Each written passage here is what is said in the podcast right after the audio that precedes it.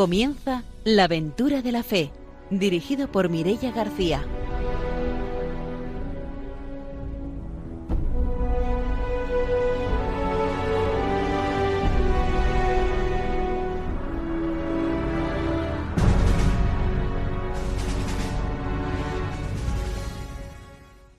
Muy buenas noches desde Radio María. En la aventura de la fe no nos vamos de vacaciones y seguimos aquí para empezar un nuevo programa y ofrecerles una nueva aventura misionera.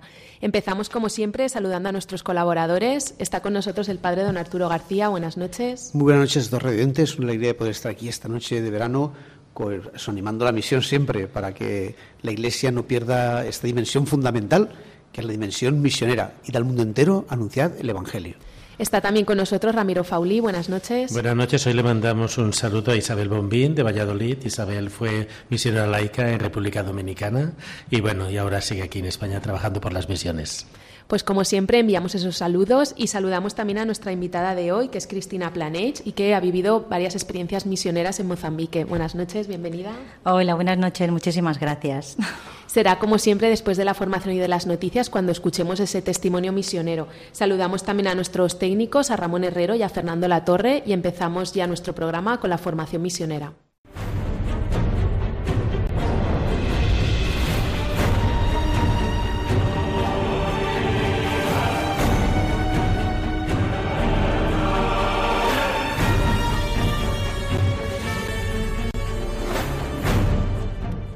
El padre don Arturo García nos trae la formación misionera.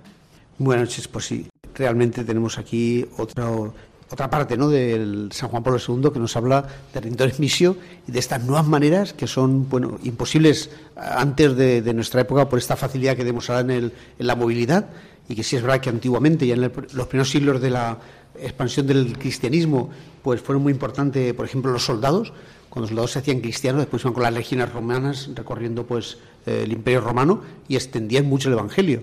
Pero ahora es mucho más las posibilidades que tenemos de, movilidad, ¿no?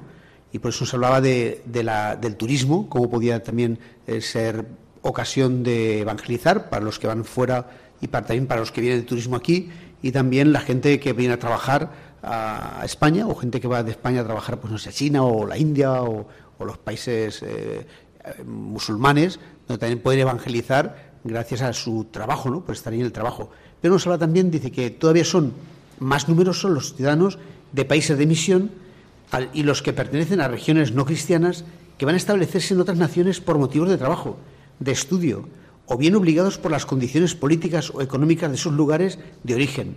La presencia de estos hermanos en los países de antigua tradición cristiana es un desafío para las comunidades eclesiales, animándolas a la acogida, al diálogo, al servicio, a compartir, al testimonio y al anuncio directo, que es muy importante no olvidar ese anuncio directo. A veces todos tenemos como un prejuicio ¿no? ante un anuncio directo de decir, oye, hablar de Jesús y tal, porque parece como que es, no sé, parece que hablar de religión y de política no está bien o cosas así ¿no? que se dicen, pero no es cierto, eso no, eso no se lo dirá el demonio, porque Dios no dice eso.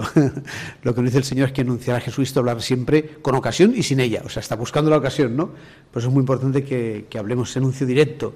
De hecho, también en los países cristianos se forman grupos humanos y culturales que exigen la misión a gentes las iglesias locales, con la ayuda de personas provenientes de los países de los emigrantes y de misioneros que han regresado, deben ocuparse generosamente de estas situaciones.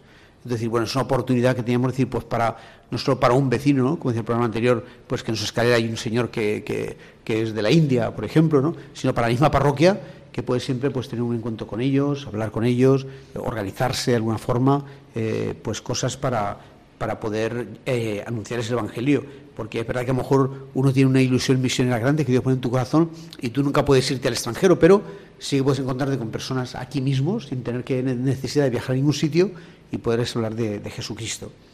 La cooperación puede implicar también a los responsables de la política, de la economía, de la cultura, del periodismo, además de los expertos de los diversos organismos internacionales.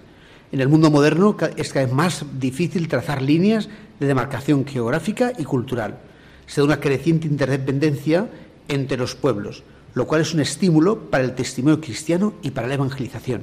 Entonces, pues aquí también nos hace una referencia de San Juan Pablo II pues a la radio, a Radio María. ¿eh? también los medios de comunicación pueden participar en esto, pues es posible ¿no? que también nos escuchen eh, personas que están aquí en España y que son de otra religión, pues felicidades ¿no? por escucharnos y que sigan ellos escuchándonos y piensen ¿no? Cómo es razonable y cómo tiene una armonía preciosa el Evangelio de Jesucristo y de todo lo que los misioneros nos dicen y que si ellos alguno pues tiene, tiene, interés pues que pueda acercarse a su parroquia, a una parroquia cercana, a cualquier eh, cristiano y decir, oye, pues yo quiero conocer más a Jesús, quiero conocer más el cristianismo y sin ningún compromiso pueden ir a una parroquia y ir a unas catequesis, ir conociendo más a Jesús y bueno, y así pues pueden decir si quieren ser cristianos. Entonces, pues que no pierdan esa oportunidad porque igual también es providencia, ¿no? Es la voluntad de Dios que hayan querido venido aquí a, España pues para encontrarse con Jesucristo, que sería como lo más grande que podrían pues eh, recoger ¿no? y, acoger de, de España. Pues hasta aquí nuestra formación misionera, nos vamos ahora con las noticias.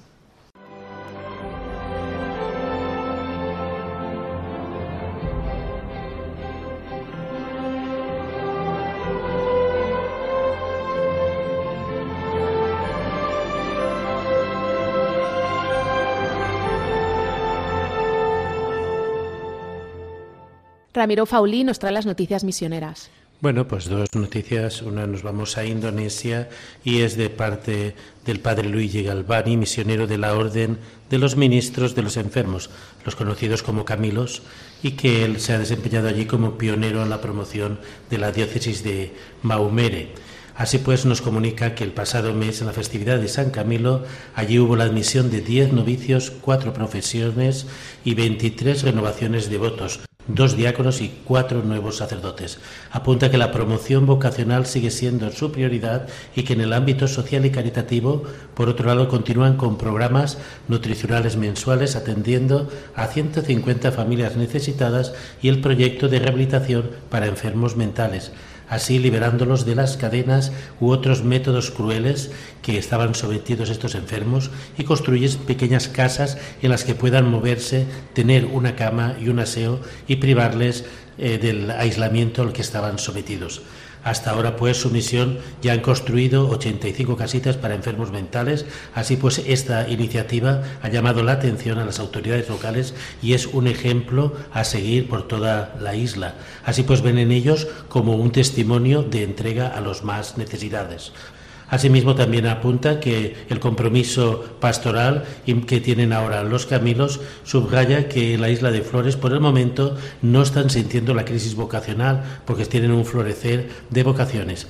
En el mes de mayo hubo 50 ordenaciones diaconales y diversos de diversos institutos y también de la diócesis de la isla.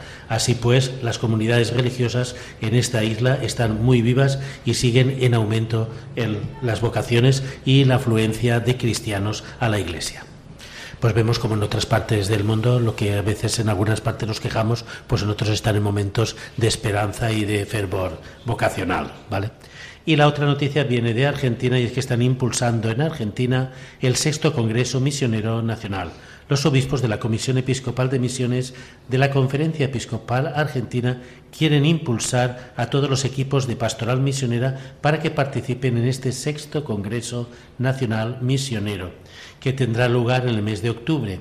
Será en la diócesis de San Luis, bajo el lema Argentina con la fuerza del Espíritu, testigos de Cristo. Este será un espacio de preparación para el sexto Congreso Americano Misionero que se llevará a cabo en noviembre del 2024 en Puerto Rico. Así pues, busca representar la dimensión misionera en toda la Iglesia argentina, renovando el compromiso con la misión ad gentes. El objetivo de este encuentro misionero es propiciar la dimensión misionera en la Iglesia en Argentina, renovando el compromiso por esta misión a tientes, animando la conciencia misionera y convocar y fortalecer el servicio de los equipos de animación misionera de las distintas diócesis para que sean vivos y fervientes. Pues cerramos nuestra sección de noticias misioneras y nos vamos ya con la entrevista de hoy. Lo que todo el mundo ansía, encontrar la felicidad, muéstrame, muéstrame Dios lo que está hecho mi corazón. Y es que es hacer uso pleno de mi libertad,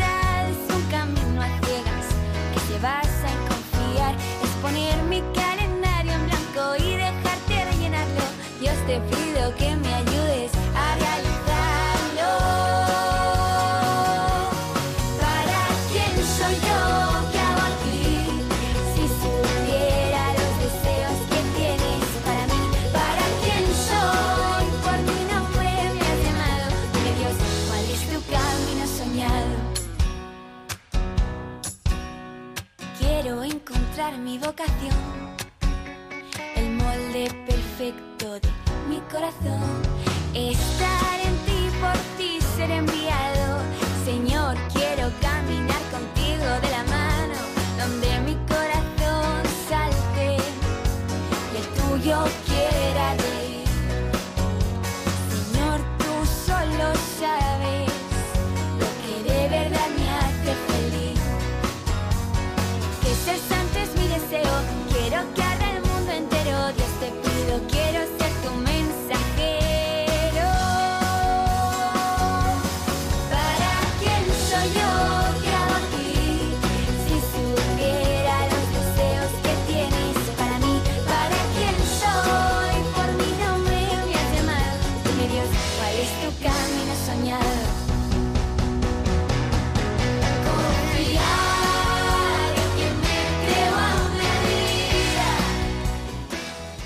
Esta noche vamos a entrevistar a Cristina Planéis, que ha vivido varias experiencias misioneras en Mozambique con las salesianas. Buenas noches de nuevo, bienvenida.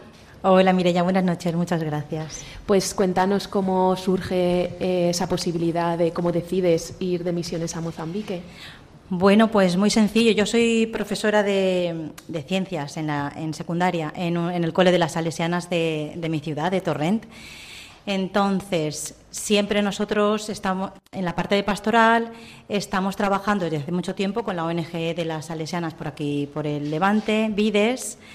Y nada, me tocó un, tiempo ser la coordinadora de pastoral y conocer más de cerca eh, toda la propuesta de la ONG. Y entre ellas, aparte del programa de apadrinamientos, también estaban los, el voluntariado internacional para jóvenes adultos a partir de los 21 años. Y entonces, como Dios siempre habla en la historia concreta de cada uno, así con cosas del día a día, se acercó mi 40 cumpleaños y yo dije, ¿qué me regalo? ¿Qué me regalo? pues me regalo un viaje, yo pensé, un viaje chulo. ¿Cómo de chulo? Pues un viaje con una experiencia eh, que vaya a ser seguro eh, para no olvidar, efectivamente. Y entonces ahí comenzó mi andanza. Eh, y en Mozambique, pues porque en realidad con la entrevista, en la entrevista con la presidenta de, de la ONG, que es una salesiana, bueno, pues vimos que por mi perfil en, en el cole, pues podría estar bien ir a Namash, al internado de las niñas, que también tiene una escuela grande, y ya que me fui.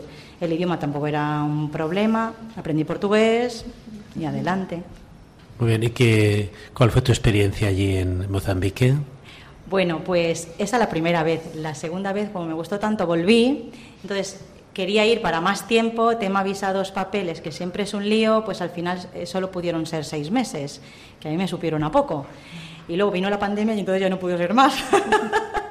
entonces la experiencia, la experiencia, lo más bonito fue crear vínculo, o sea, el encuentro persona a persona, independientemente de la edad de las niñas, porque en el internado habían entonces unas 100 niñas desde los 5 años hasta los 21, aparte los niños que venían luego al oratorio el domingo, con las hermanas. Eh, con las otras voluntarias, porque también conocimos a unas voluntarias que venían de Eslovenia, que no venían con las salesianas, sino con otra organización. Entonces, lo más importante fue ese encuentro persona a persona y el vínculo con las personas y vivir con las personas, más allá de horarios, eh, matemáticas, inglés, física, calculadora y jugar. O sea, más allá fue ese vínculo, el vivir con las personas en su día a día. Porque allí os dedicabais a dar las clases, tenían las semanas colegio, ¿cómo os organizabais en el internado? Pues en el internado, como las niñas iban ahí al colegio, entonces el asunto era acompañar los tiempos libres de ellas. Entonces los tiempos libres entre semana, pues las que iban a clase por la mañana, por la tarde tenían eh, tiempo libre pues para hacer los deberes, para hacer las tareas de la casa. entonces e hicimos, sí que pudimos organizar, y con los mayores al revés, pudimos organizar horarios de, por ejemplo, em, apoyo escolar y talleres de tiempo libre.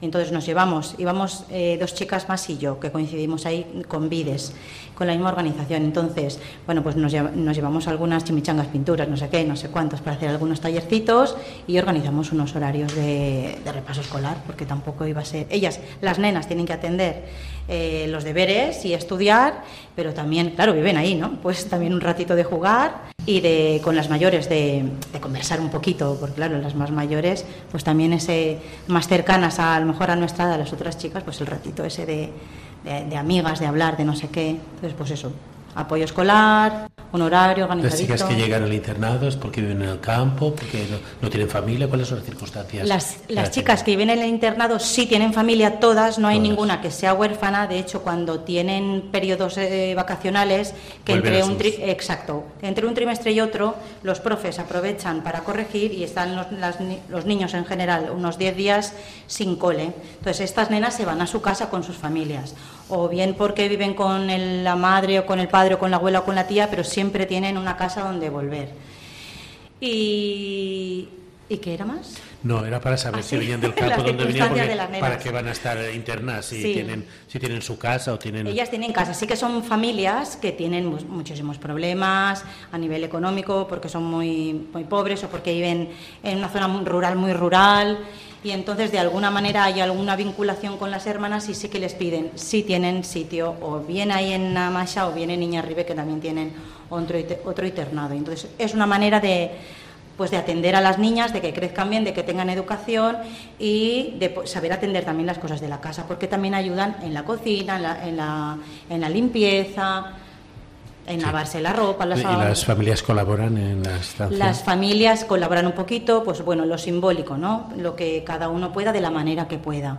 Eh, pues ya, ya, sabemos cómo funciona un poco entre nosotros, ¿no? A lo mejor lo que es gratis no le damos la importancia que tiene y el asunto de colaborar con lo que se pueda, con lo que se pueda, pues ya lo haces tuyo, ¿no? Entonces, esa es un poco la dinámica en, en los internados. ¿Mucho tiempo pasan las niñas en internado? ¿Todo el proceso escolar o algún curso? No, no, normalmente todo el proceso escolar, exceptuando los periodos vacacionales o las vacaciones largas, digamos, entre año lectivo y año lectivo, que se van para casa todos esos meses, pues como nosotros aquí en verano, esos dos meses los nenes están en casa con la familia, ¿no? Pues ellas lo mismo.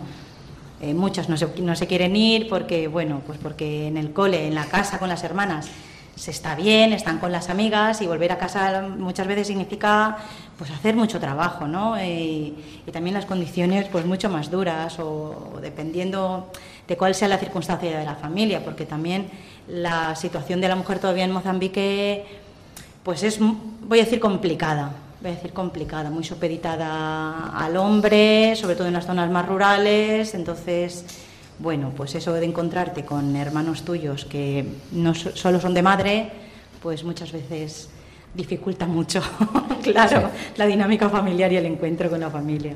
Sí, mucha problemática a nivel de la mujer. Sí.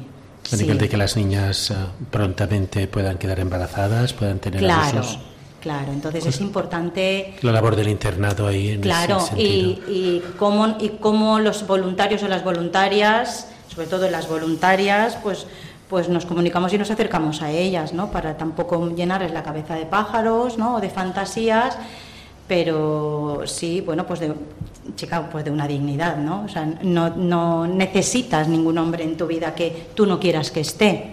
Entonces, trabaja, estudia, esfuérzate y que lo tuyo sea tuyo. Y si quieres estar con, con un marido, pues que, pues que te quiera, que te respete, que tú lo quieras y tú lo respetes, ¿no? Un poquito cambiar la, la esa, esa, dimensión de, la, mujer supeditada al hombre o de te necesito para tener. No, no, en absoluto. Que sea tu decisión, ¿no? Y que sea la decisión del otro estar contigo. Ninguna, ninguna otra cosa. ¿Las niñas que llegan allí son eh, cristianas, son católicas o pertenecen a distintas confesiones o a distintas religiones? Yo las conocí a ellas cristianas católicas. De hecho, en la casa, todas las tardes se reza el rosario. Y, luego la Eucaristía, pero mínimamente el rosario, si quieren participar en la Eucaristía con las hermanas, pero todas, todas, todas. Además, allí en Amaisa las hermanas tienen una capilla grande que, digamos, es la iglesia del barrio. De la zona pastoral. exacto. Entonces, quiero decir, el domingo eh, hay, la Eucaristía de la mañana que van, que van todas las personas, mucha gente de la ciudad. Eh, entonces, claro, ellas ahí tienen una... Estamos hablando de una zona del centro de la ciudad, de una periferia, de... Es, es que Namaisa es un, es un tanto curioso, no sabría qué decirte. ellos hablan de ciudad, pero es son casas que hay, eso era antes, eso era antes zona de veraneo de los portugueses. Entonces, digamos, es una, voy a decir una avenida, una carretera principal, una avenida larga, desde que tú llegas al, voy a decir término municipal de Namasha, un poco con nuestras estructuras mentales, y a los dos lados, más o menos... Van surgiendo las casas. Exacto, porque habían, pues eso, aún hay los chalés que antes eran de los, lo que nosotros llamamos chalés, de los portugueses, ¿no? Y, espacios cedidos a lo que, por ejemplo, son ahora las hermanas o los salesianos o otras eh, instituciones religiosas que tienen ahí casa, que han sido cesiones, pues, de antiguos dueños portugueses para una misión concreta. Entonces, bueno, eso. Muy bien. Hemos hablado de, un internado, aparte del internado que hay allí en la misión.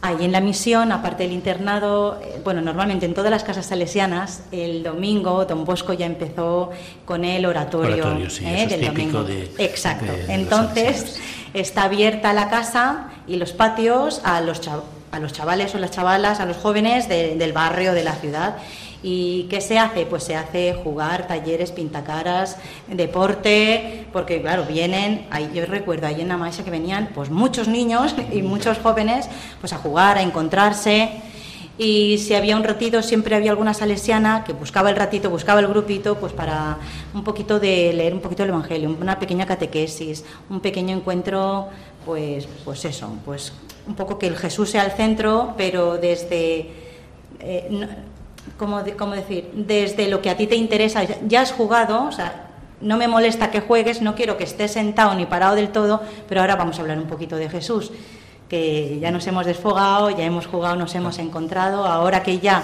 hemos hablado, que nos sentamos, ¿qué os parece si nos sentamos y hablamos un poquito? Quiere decir que, les escuche alguien, ¿no?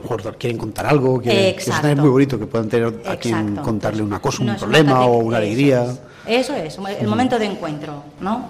Que no sea una catequesis de te sientas, porque son mucho de todos sentados, todos callados en las clases, como mucho ah, orden, ¿no?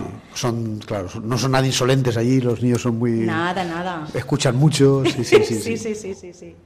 Entonces, bueno, pues eso aparte de, la misión. Y entonces la devoción a la Virgen María, pues sí que la tiene ahí, porque en Radio María siempre nos interesa eso. Sí, claro, María siempre Claro, está por eso, pues sí, sí, sí. Se reza el rosario y luego pues está presente en tantas cosas, claro. Qué bueno. Sí, sí, sí, sí, Y también se preparan para, no sé, para decir los sacramentos. Para recibir los sacramentos, sobre todo las nenas del internado, porque como están ahí desde, las, desde pequeñitas, porque ahí tienen guardería y tienen los cursos de primaria y toda la enseñanza secundaria. Entonces, las nenas que van ahí, bueno, y los nenes que van al, al cole, allí mismo también les preparan para recibir los sacramentos. Estamos hablando de un colegio de cuántos alumnos? Uf, muchos. muchos son. No, hay que decir número exacto. Muchos son mil, eh, muchos. Es un colegio muy grande, porque no era de una línea, era de varias líneas. Y lo iban las hermanas allí. Sí, sí la participación del profesorado en todo el proceso, tanto académico como, como pastoral? A ver, sobre todo académico. Las escuelas en Mozambique son, digamos, del, del gobierno, aunque la titularidad sea, sea privada, ¿no? Entonces, eh, sí que es verdad que en Amaesha, sobre todo, eh, los profes sí que estaban muy, muy vinculados y trabajando mucho con las hermanas. Pastoral, pastoral como aquí la conocemos, la pastoral escolar, no. existe, todavía no existe pero sí que hay una animación y una para, para la participación de los nenes, de los alumnos, pues en las fiestas, en las Eucaristías. Claro que se hacen Eucaristías pues para la fiesta de Don Bosco, para la fiesta de Madre Mazarelo, para el Día de María Auxiliadora. Entonces, participa toda la comunidad escolar, absolutamente toda. Y la vinculación entre la comunidad escolar y la comunidad de vecinos que viven por allí, porque has dicho que se abre la pues, pues muy buena. De hecho, empezaron un proceso de, participación que yo ahí un poco sí que estuve al principio con la, con la directora. Eh, abriendo un poco la participación para mejorar la, relación y la, y la, vinculación de toda la ciudad al, al, centro y con las salesianas también.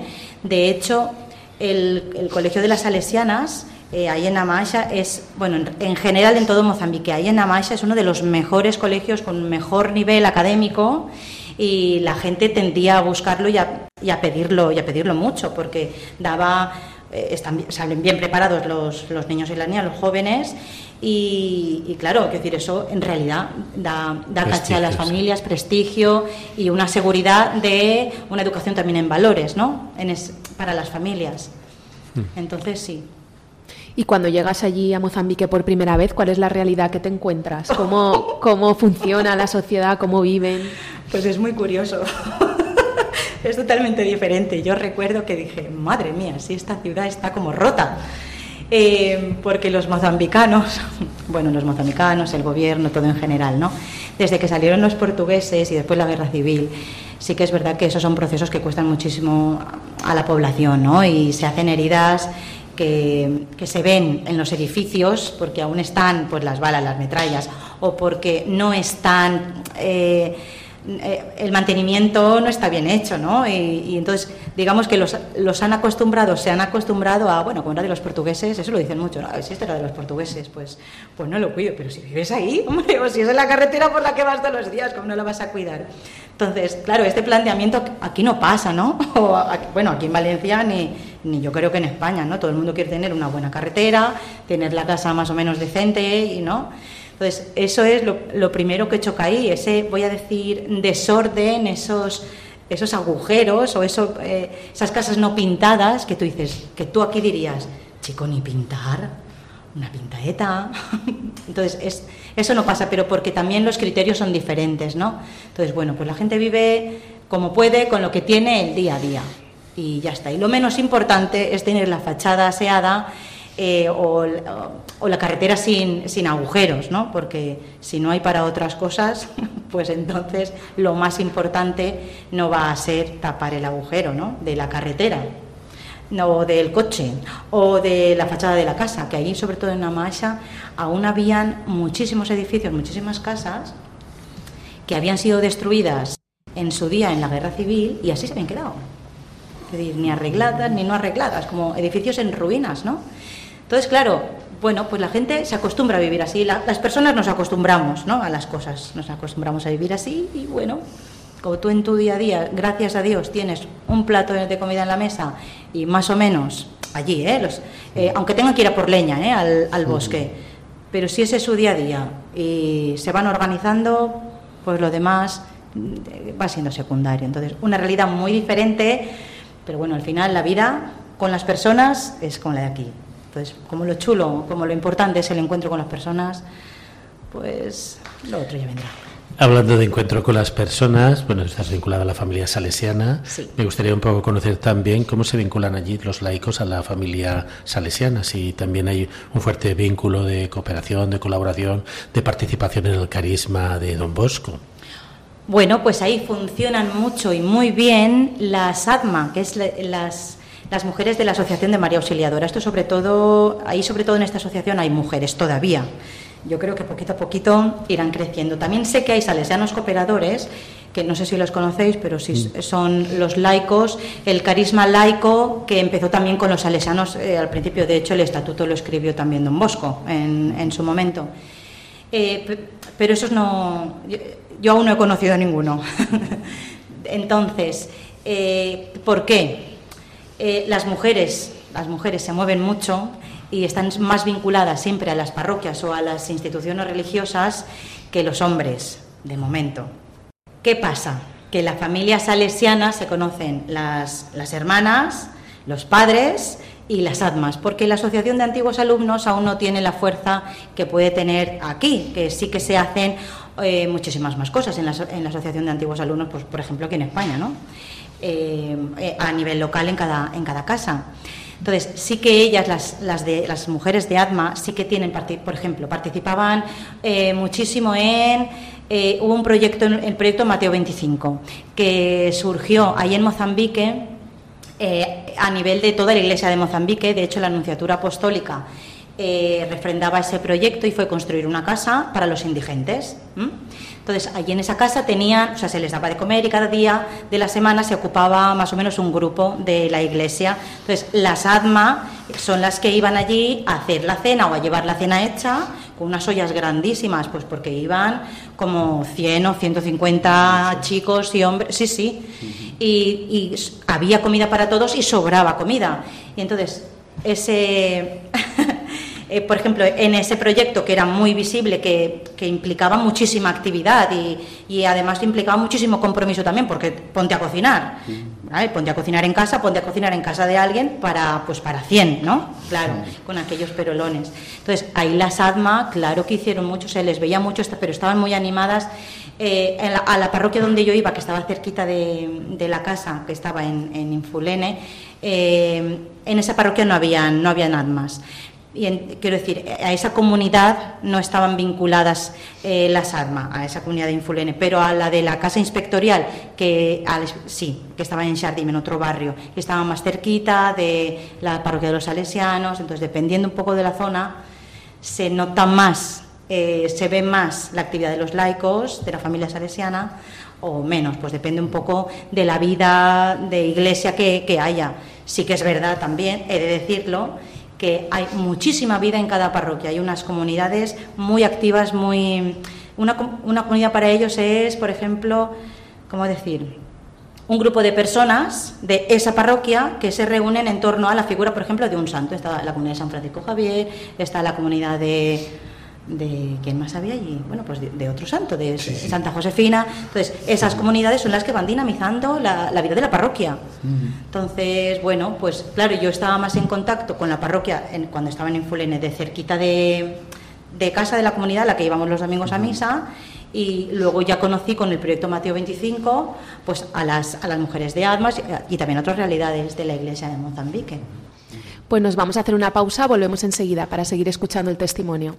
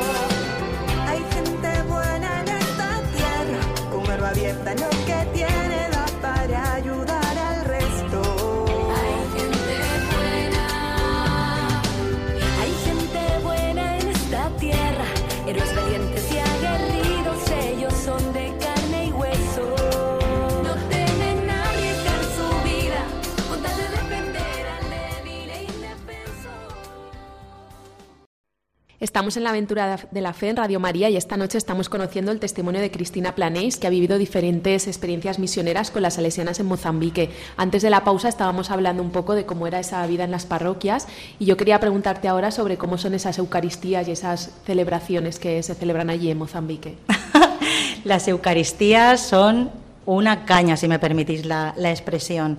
Eh, sin prisa, eh, una, es una celebración, una celebración de verdad, con, unos cantos preciosos, con unos bailes, con una participación tremenda de toda la comunidad parroquial, porque eso sí, la iglesia está siempre llena, llenísima, llenísima, es alucinante. Eh, son celebraciones muy bonitas y muy para la gente, igual se... Y me gustó, me gustó mucho que, que se proclamasen siempre las lecturas en portugués y en, y en su lengua, y en shangana, ¿no? Entonces, aunque haya duplicidad de la lectura, aunque eso digas, ay, che, pues, pues qué largo, ¿no? Pues sí, qué largo, pero es que hay muchas personas mayores que no hablan portugués. Y entonces, para esas personas mayores también es la palabra, ¿no? Y que se, se haga esa visibilidad de su lengua materna en la celebración de la Eucaristía, pues es muy importante, porque ellos aún no la estudian en el cole, digamos, no hay una gramática escrita de, de todas las lenguas que tienen, ¿eh? sobre todo Shangana es la más extendida, pero por lo menos que puedan ir a la celebración y puedan entender y que el padre les hable eh, no solo en portugués, sino también en su lengua, pues pues te llega tu día a día, claro que sí, esas mujeres mayores que a lo mejor han estado viajando un rato para grande de tiempo, quiero decir, para llegar a la misa, pues hombre, pues vale la pena, claro que sí. Eh, es lo clásico de la gente que pasa media hora, una hora caminando para ir a una celebración eucarística. Pues sí, porque no en todos los barrios hay parroquias eh, no siempre pueden tener sacerdote para la celebración, pero sí que surgen. Donde hay un barrio es porque ha surgido una comunidad que quería celebrar la Eucaristía. Y entonces las personas se han congregado y han dicho, aquí queremos por lo menos una, un edificio que va a ser, y luego ya vendrá el Padre, ¿no? Y, y demandaremos Padre, pero este va a ser nuestro lugar de celebración, nuestro lugar de encuentro. Hablando de padres, eh, ¿cómo van de vocaciones sacerdotales? de vocaciones sacerdotales, pues yo creo que va la cosa bien. Eh, yo creo que va la cosa bien. Sí que es verdad que, bueno, pues nunca es suficiente, ¿no? Porque Mozambique es un, es un país muy grande, hay muchísima gente eh, viviendo cerquita de la capital y en las zonas rurales están muy diseminados, muy dispersados, pero bueno, va bien la cosa. Y salesianos, salesianas también, hay vocaciones para los Sí, salesianos van habiendo, van habiendo, sí, sí que es verdad, van habiendo. Aún habían novicias. En el la casa del noviciado está al lado de la casa de Namasha. eh, y entonces, bueno, pues el- cuando estuve en Namasha sí que había mucha. Es que están al lado, o sea, de vecinos, de pared con pared. Entonces sí que había mucha relación con las hermanas del noviciado y con las chicas jóvenes del noviciado. Claro, siempre que hay tanta juventud, pues es una ocasión buena de que haya una pastoral vocacional. y- Claro, claro, claro. Además, ellas las novicias participan eh, de una manera muy dinámica o se les invita a participar de una manera muy dinámica, en ese caso en la marcha de la vida del colegio, para estar con las nenas, de asistentes, pues bueno, no solamente para que hagan prácticas, sino también para pues para que se relacionen con ellos, para que les cuenten la experiencia. Hacerse ¿no? presentes y que ellos puedan cualquiera pueda preguntarse, uy, ¿por qué no puedo ser yo. Salesiano salesiana? Sí. Exacto. Tú has comentado antes que habías compartido la misión con compañeras de Vides, pero Sí. bueno, para quizás los que estén en ese mundo lo conozcan, pero yo para mí es desconocido. Vale, bueno, pues VIDES es eh, la Organización para el Voluntariado Internacional, Desarrollo, Educación y Solidaridad. Esas Es son las siglas. Popularmente se llama una ONG. Es una ONG, la ONG de las Salesianas. a- Eso es. Vale. Entonces, esas son las siglas de Vides. Hay otras, también está Madre Selva, a nivel nacional aquí en España. ¿eh? Mm. Pero aquí siempre en Levante era Vi- Vides Valencia. ¿no? ¿Y os asociáis, os preparáis para la misión? Que- Claro, claro, claro. Eh, normalmente el curso anterior a salir al- a la misión, al campo de trabajo, hay una formación eh, que también incluye formación en el carisma, claro, porque no siempre la gente que va al voluntariado, normalmente el voluntariado es un mes o mes y medio en, las- en el periodo vacacional, no contemplan voluntariados más largos. Eh, yo pedí un favor especial, se me concedió, muy agradecida por la acogida, es verdad, es verdad. Bueno, pues porque soy una persona de la casa Claro. y, y- Saber y ya está. un poco la, todo. Sí, Claro. porque Carisma, todo, eh, claro. Te toca vivir con las propias salesianas, ¿no? Claro, claro, claro. Ah, qué claro. Puede Qué bien. cualquier persona mucho tiempo. ¿no? Efectivamente. Claro, no, y estarías muy a gusto, ¿verdad? Y Exacto. Muy bien, porque a estos países llegas y, y, bueno, entras a los novici- entras a las casas de los religiosos religiosos y es como entrar a otro mundo. Está todo tan arreglado, limpio, aseado, sencillo, pero Es así, y entonces, en ese sentido, bueno, pues yo muy agradecida. También hay que saber, entonces, como hay que saber dónde vas, y las personas que vienen a hacer el voluntariado no todos son del ambiente salesiano ni del ambiente iglesia, Claro. pues entonces, de alguna manera, ese proceso hay que acompañarlo, ¿no? Sí, sí, no solamente con formación social, ¿no? O- también hay una sesión, un par de sesiones de, del tema trabajo en grupo y psicológico. Viene una psicóloga, eh, pues bueno, a hacer algunas previstas, algunos test, ¿no? A ver qué, qué qué perfiles de personas sí podrían estar juntos, porque claro, al final vas a estar un mes o un mes y medio con unas personas a que solo conoces de esos, de esos sábados de formación, pero el día a día es muy largo y, y pueden surgir, ¿no? O sea, eh, pueden surgir pues, tiranteces o dificultades. Entonces, el cómo gestionar conflictos en, en grupo, cuando no estás con gente de tu familia, tus amigos, pues es importante que eso se acompañe al menos, ¿no? Claro. Y también la formación en el carisma, que esa últimamente me encargan hacerla a mí. Y yo, pues muy, es verdad, pues muy contenta de hacerlo, porque al final es hablar de, de la experiencia. Yo he ido, yo he, estudiado en el cole donde estoy trabajando ahora. es verdad, pues, pues es, Sí, pues es un ya de- caramelito. claro, claro, sí, sí, sí. Pero es muy importante porque podemos ayudar a los misioneros y entonces vas a ayudarles no vas a estropearles su trabajo diciendo cosas que son las contrarias que dicen ellos. Oyendo... Exacto. Entonces, claro, eso hay que saberlo y que para, poder sumar, ¿no? Sí, Claro, y, y sumar, ¿no? claro. Y es importante, yo creo que también es importante que lo pueda decir un laico, que no es cosa de monjas, Mm, claro. porque al final es, Es el carisma cristianos. es para todos, es de Claro. cristianos, Mm, exactamente. Y no es que a la monja le, le guste que oír o le guste decir, no, no, no, es que esto va de esto, ¿no? Es que esto va de personas. Claro. Bueno. Y si están ahí todo el año, pues están transmitiendo esos valores y esa fe a los niños, Claro. pues tú luego a quitarlo. Exacto, entonces, entonces- es importante el periodo de formación, Sí, pues para conocer a la sí. gente y poder decirle, pues mira, tú mejor eh, ves que estarás más acompañada en, pues, no solo en Mozambique, porque eh, Vides también tiene campos de trabajo en otras partes del mundo. Entonces, no, es- no es lo mismo, no, no en todas las partes del mundo hay una comunidad de salesianas. Entonces, también Claro. es importante, por ejemplo, en Matagallinas, en México, en la Sierra Mije, pues Mm. hay un centro juvenil, pero no hay comunidad de salesianas. Sí, sí, Entonces, sí. es importante a quién mandar allí. Claro, claro, porque si no hay salesianas que acompañen, pues O envías a alguien de casa Sí, sí, sí. ¿m? Que o sepa muy bien cómo estar, dónde estar. Sí, sí. Claro. Bueno, yo como soy el que hace las preguntas más indiscretas, te voy a hacer dos preguntas. Adelante.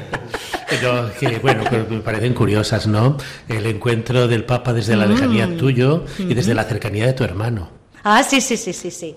El encuentro del Papa en Mozambique fue un regalo, porque al, al final he ido a muchas, he ido muchas JMJ, gracias a Dios, eh, pero claro, no es lo mismo ir con el grupo de la parroquia que estar con las hermanas, porque las hermanas estaban ahí cerquita, todas las hermanas. Pues eh, en la Anunciatura Apostólica, una de, una de las hermanas con las que yo vivía entonces, que estaba allí en Infulene, trabajaba ahí también en la Anunciatura Apostólica. Entonces, claro, ella me decía, ven Cristina, porque en ese momento ella no conducía, pero yo sí tenía el carnet de conducir para Mozambique. Entonces me decía, Cristina, coge el coche y vamos no sé dónde. Cristina, coge el coche y vamos ni sé menos. Pues claro, pues los viajecitos a la Anunciatura Apostólica o al, y al encuentro con el Papa, a la casa Mateus 25, pues iba el chofer.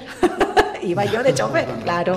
Entonces, ha sido muy chulo eh, el encuentro con el Papa en, pues en, en esos, en esos ambientes eh, de, de cercanía, ¿no? Porque al final esos proyectos eh, despiertan mucho cariño y mucha, mucha ternura en toda la población. Y bueno, y vivirlo con las hermanas de cerquita, pues también ha sido pues muy bonito, de, de las experiencias que se quedan en el corazón. Para el pueblo de Mozambique fue un regalazo, porque ellos que se hacen tan de menos o que, que están tan lejos de bueno pues de Europa voy a decir o del Papa pues es que ha venido a vernos no pues sí es que ha- es que ha venido a verte es que ha venido a veros sí es- explícitamente a vosotros.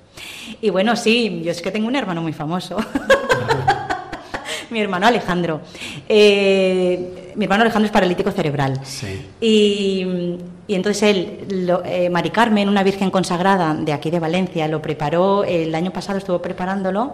El año pasado no, hace dos, uf, no me acuerdo ya. Uy, qué vergüenza.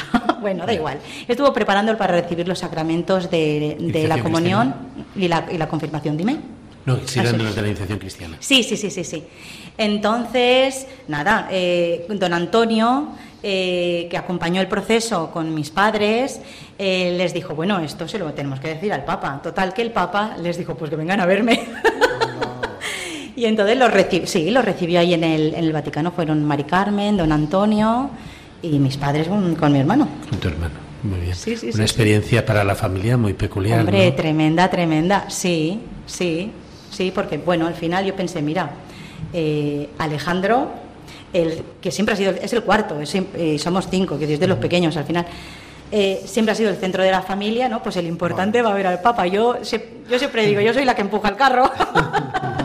y ya está, muy bien. Bueno. Ser un de una experiencia muy bonita, claro. Para Sí. Alejandro mismo, claro, pues sí. Sí, sí, sí, sí, él se acuerda. Él no habla, ¿no? Pero, al- claro, a veces hablamos. Sí. Tiene ahí la foto. Alejandro, ¿te acuerdas cuando fuiste con el avión? claro. Ah. Y se queda así pensando. Qué bueno. sí, muy bien. Bueno, yo quería preguntarte, porque claro, tú estás muy vinculado a la pastoral, siempre con los salesianos, pero claro, el hecho de tener, de participar en una misión ad extra por un tiempo determinado, ¿cómo marca? ¿no? Porque a veces la gente dice, pues no es necesario ir, ¿para qué tienes que ir? Aquí hay mucho que hacer, ¿por qué tener que utilizar parte del verano para irte a otro lado cuando te puedes quedar aquí? Bueno, a ver, eso al final es eh, la vida de cada uno. Entonces, a mí me, marcó tanto, para mí fue tan importante, abro un paréntesis, ¿eh? Yo creo que las cosas vienen a la vida de uno en momentos muy, muy, muy, muy concretitos para que cada uno se sitúe en su vida y cómo la quiere vivir lo más honestamente posible, ¿no? Cierro paréntesis. Entonces, dicho esto, eh, la experiencia de Mozambique eh, vino a mi vida en un momento que yo necesitaba. Eh, mi excusa fue no solo el cumple, sino tomar perspectiva. Entonces la perspectiva fue tal, la perspectiva de mi vida fue tal que dije, es que yo quiero más. Claro que no hace falta hacer, eh, hacer misión, no hace falta irse a 11.000 kilómetros a hacer misión, claro que no, ¿no? Pero mm, tampoco hay que tener miedo, tampoco no tiene sentido tener miedo a, deslocalizarte de tu, de tu zona de confort, ¿no? Y hacer, voy a decir, un turismo diferente o un viaje diferente, que está muy bien hacer turismo, de hecho el visado es de turista. que es curioso, pero bueno, pero la experiencia la pones tú, ¿no? La experiencia es la que tú quieras vivir. Entonces, lo he dicho antes, porque vino la pandemia, pero yo, yo quiero establecerme en Mozambique, quiero decir, si yo donde quiero estar es en Mozambique, el de, es como Dios pone semillitas en el corazón ¿no? de, de cada persona y entonces, como las riegas, ¿quieres que crezca o no quieres que crezca? Porque la semilla es una planta en potencia en potencia sí se queda si no la haces crecer, pero es que yo quiero que crezca, ¿no? Entonces, bueno. Desde que fuiste, sigues vinculada a donde estabas, a Mozambique, ¿de qué manera eh, te sustentas ahí ese, vínculo, esa llamita?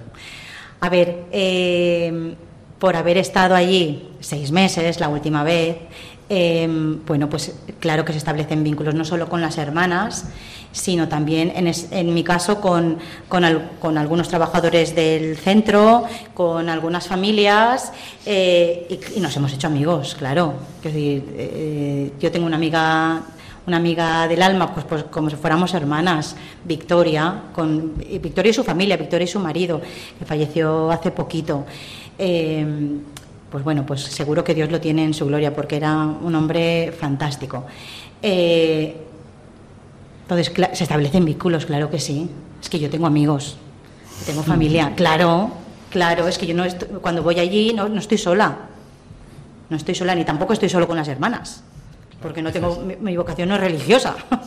es lo bonito de, estas cosas de la misión, que siempre vas a sitios donde te encuentras mucha gente, gente con también con un espíritu pues que es fácil de la, relación. Entonces, una misión, una parroquia, conoce gente en un ambiente que en muy poquito tiempo eh, tienes una, intimidad y una amistad grande, ¿eh? es decir, que eso nos pasa a todos, sí. Claro. claro. Ah, tienes que ir tú a Mozambique, porque hemos estado ya los tres en Mozambique, no faltas tú. A ver, Mireia está ahí también. Aquí la fan número uno de Mozambique es Mireia. Claro, sabéis que yo soy fan de América Latina. Bueno, y fan número uno de Venezuela. Pero, bueno, las condiciones no están, no están muy dadas. Sí, no para bueno, me gusta siempre estar en el ambiente misionero y me imagino que para ti también el acompañar a algunos jóvenes o no tan jóvenes que van a ir a las experiencias eh, también tiene que ser a lo mejor como gratificante, ¿no? Sí, sí, es una experiencia muy chula, es muy bonita y al fin y al final es muy del corazón, ¿no? Porque es, mi experiencia de vida también, ¿no? No es que tengo un certificado que dice, puedes formar a la gente, puedes acompañar a la gente. No, es de parte de mi experiencia. Entonces, pues claro que sí, a mí me, pues sí, me encanta formar parte del proceso de formación en, en la ONG porque es eh, la vida del carisma también. Eh, bueno, voy a hablar de, de mi carisma, ¿vale? Claro, claro que sí. Eh, a mí me encanta este carisma porque, porque caben todos, ¿no? Entonces, da igual, o sea, vienes a hacer una experiencia de voluntariado fantástico. No rezas el rosario, no crees, no pasa nada. Sabes dónde vas, yo te lo muestro. Y ya está, y desde tu ser persona hacia el ser persona de otro, ahí ya va a ver qué hacía Jesús. Pues Jesús no le pedía el sello de la sinagoga nadie, ha sido a rezar esa semana, es que si no, no hablo contigo, Jesús no hacía eso, ¿no? Y don Bosco tampoco, entonces yo, ¿por qué lo tengo que hacer? claro, pues ven a hacer el voluntariado, vamos a hablar también de carisma y, concretar ese carisma en tu vida. ¿Y cómo puedes concretar el carisma? Eh, la oración, a la Virgen, en el día a día de las personas y en, el, y en tu día a día.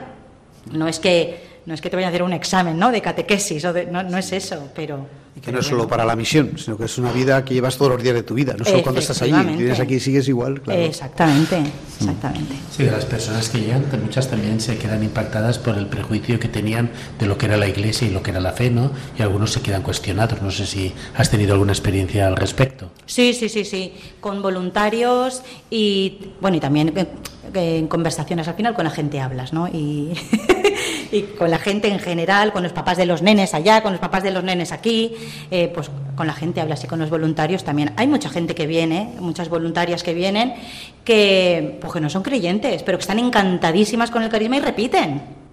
porque se han encontrado acogida, porque se han encontrado que tienen un hueco en esta su evangelización. Ellas tienen parte en la evangelización, sí, Claro, yo recuerdo que parte de la formación, o sea, eh, la formación que les, preparo, que al final fue un taller que preparamos Salesianas España, para, es verdad, para presentar el plan inspectorial pastoral juvenil. Y empezaba con una pregunta, ¿qué es evangelizar? ¿Qué es, claro, ¿qué es, ¿y qué es evangelizar y qué no es evangelizar? Entonces, ¿quién tiene sitio en la evangelización? Pues todos, pero literalmente todos, independientemente de de, tu color político, independientemente de si crees o no crees, porque ¿qué es evangelizar? Si no es acoger a la gente, si no es atenderles. Claro, es que es eso. Nuestra experiencia a veces también es de personas que vienen y que, o sea, solo Dios sabe la fe de cada persona. O dicen, no, yo no tengo fe, y luego te das cuenta que tiene mucha fe, lo que pasa es que no se ha dado cuenta.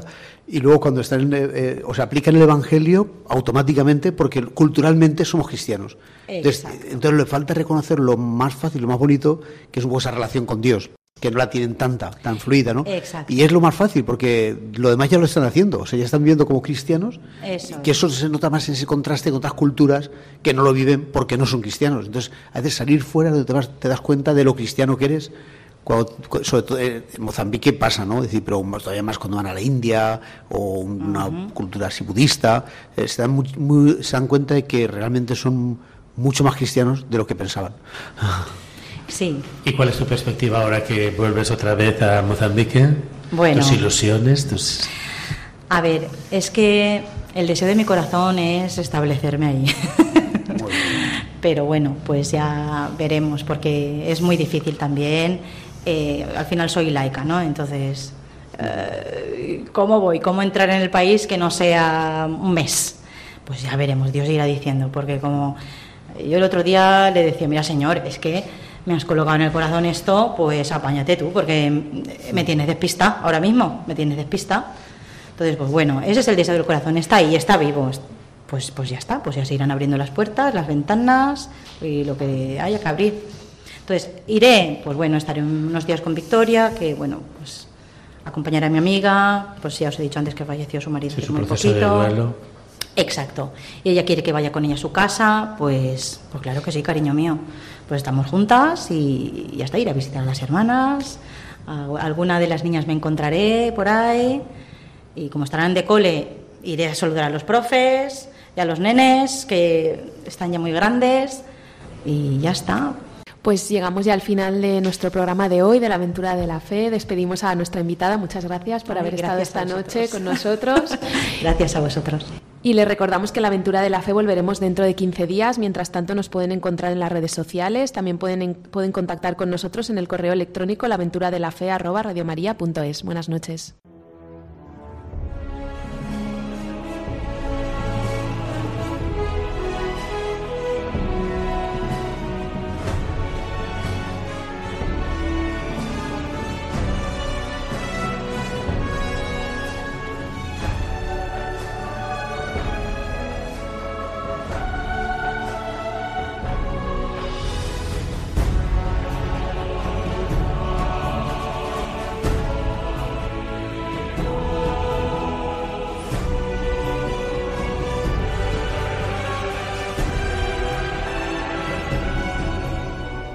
Han escuchado en Radio María La aventura de la fe, dirigido por Mirella García.